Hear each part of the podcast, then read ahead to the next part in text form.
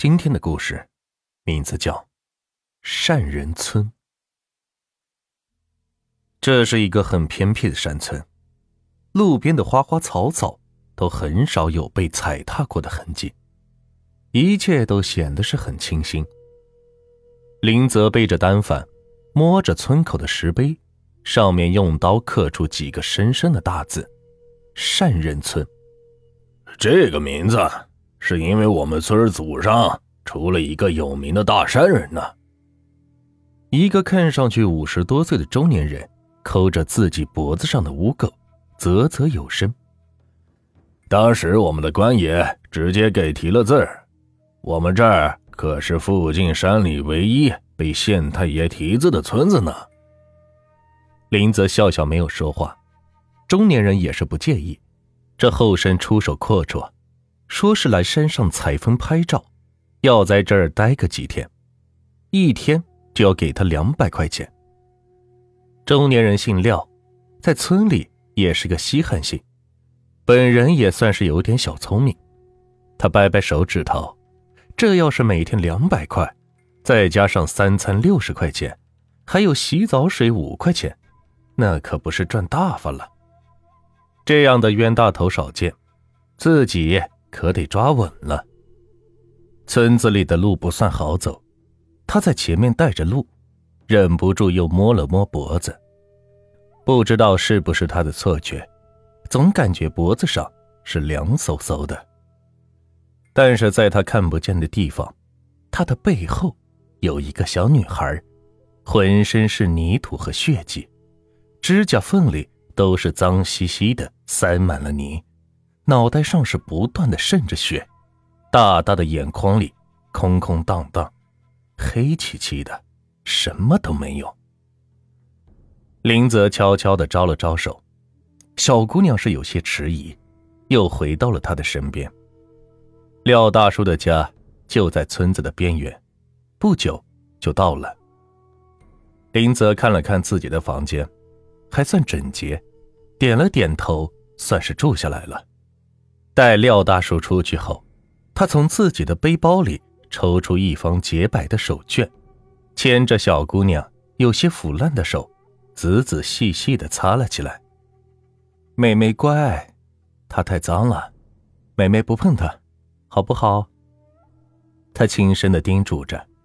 小姑娘一动也不动的看着眼前英俊的青年，无比专注的擦拭着自己的手，他的手。也是一点点的干净了起来，连指甲缝里的泥都是消失的一干二净。他空荡荡的眼眶里，有血迹一点点的流了下来。林泽很快也看见了，他心疼的抱住小姑娘，轻轻的拍着她的背：“妹妹不哭啊，不哭啊。”良久，他才松开手，几乎发誓般的承诺。他们会有报应的，妹妹要听话，有哥哥呢。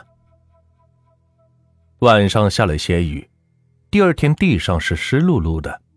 林泽背着相机出门，廖大叔露出常年吸烟导致的一口黄牙。后生，这天气还出门呢？林泽指了指自己的相机。空山新雨后，就是这种刚下过雨的天气拍出来才好看呢。他走后，廖大叔眯了眯眼，叫着自己的大儿子：“跟上去，别让出什么意外了。你的老婆本都靠他呢。”林泽知道自己的身后有人，不过也不在意，人就是悠闲的这儿走走，那儿拍个照。很快，廖大叔的儿子也是不耐烦了，在他烦躁的踩着脚下的一丛旺盛的杂草时。林泽不见了，甩开了碍事的人，林泽直直的走进林子深处，来到一棵很粗的树下。看这棵树的宽度，估摸着也得有个百年的光景了。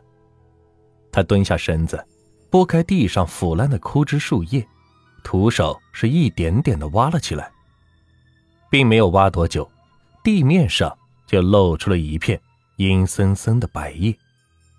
一直看着他动作的小女孩又开始哭了，一阵阵风吹过，冷得有些刺骨。林泽动作不停，全部是挖了出来，一边挖一边还是念叨着：“哎，这是妹妹的手指，这个是头，这个是小臂，小臂上全是咬痕，一看便知道被野兽撕咬过。”他顿了顿，用手轻柔的抚摸着森森白骨。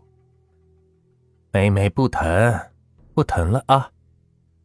山下，廖大叔急得像是热锅上的蚂蚁，村长在他身边也是跟着上火。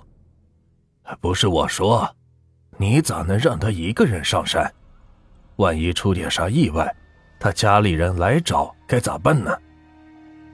廖大叔也是愁得慌。那我哪知道他能跑这么快？这个季节，野猪、狍子都出来找食吃。村长刘有德咬了咬牙，拍板道：“不行，不能再等了。万一真出了事，到时候把警察招过来就完了。叫上人，都跟我上去找。”几个人紧跟着村长出了门，就看见几近发黑的夜幕下，林泽慢悠悠的走了过来。几个人顿时是松了口气，村长忍不住是说了几句。小后生别瞎跑，后山上可是有野兽的，要是出了意外怎么办？就是就是。廖大叔也是附和着。真是要出啥事了，俺们还得被你连累呢。怎么上山这么晚才回来？林泽露出一个歉意的笑容，双手合十。哎，让大叔操心了，我就是第一次看到这种景色。没忍住，走得远了点。天快黑了，才想起来赶紧回来。刘有德突然指了指他身后的小背篓，这里边装的是什么？林泽有些赧然，就是些野生的菌菇，我以前没见过，所以采了一点回来。这个不让采吗？他一边说，一边掀开背篓。众人一看。里边都是一些还沾着雨滴的蘑菇，看上去是十分的鲜嫩，难怪这年轻人忍不住是摘了回来。许多城里人都是好这一口。几个人是面面相觑，还是廖大叔先出了声：“哎，算了算了，年轻人以后别乱跑就行了。这天都黑了，早点回去歇着吧。”廖大叔其实是有自己私心的。不管怎么说，这后生只要还在他这儿一天，他就能收到很多钱，要不了多久就能再给自己那个大儿子攒个媳妇儿钱出来了。这可比在地里辛苦刨食轻松多了。这种时候不痛不痒的帮着说两句话，只要这年轻人还在他那儿住，说不准一感激又是几百块钱了。总之。不能让别人跟着去了别家。林泽仿佛知道自己给众人添了麻烦，一路上乖乖的，也是不怎么说话。到家后，廖大叔问他还吃不吃晚饭，因为太晚了要重新开灶，得再加五块钱才行。林泽是摇了摇头，表示自己太累，想要早点睡觉了。关上了房间的门，脸上的表情收起。再一次变得漠然。廖大叔在门外撇了撇嘴，走了。门外的脚步声是慢慢消失。林泽把背篓放到了桌子上，又从自己的背包里取出一个简单干净的盒子。他一点一点取出背篓里的蘑菇，露出了下面被覆盖着累累的白骨。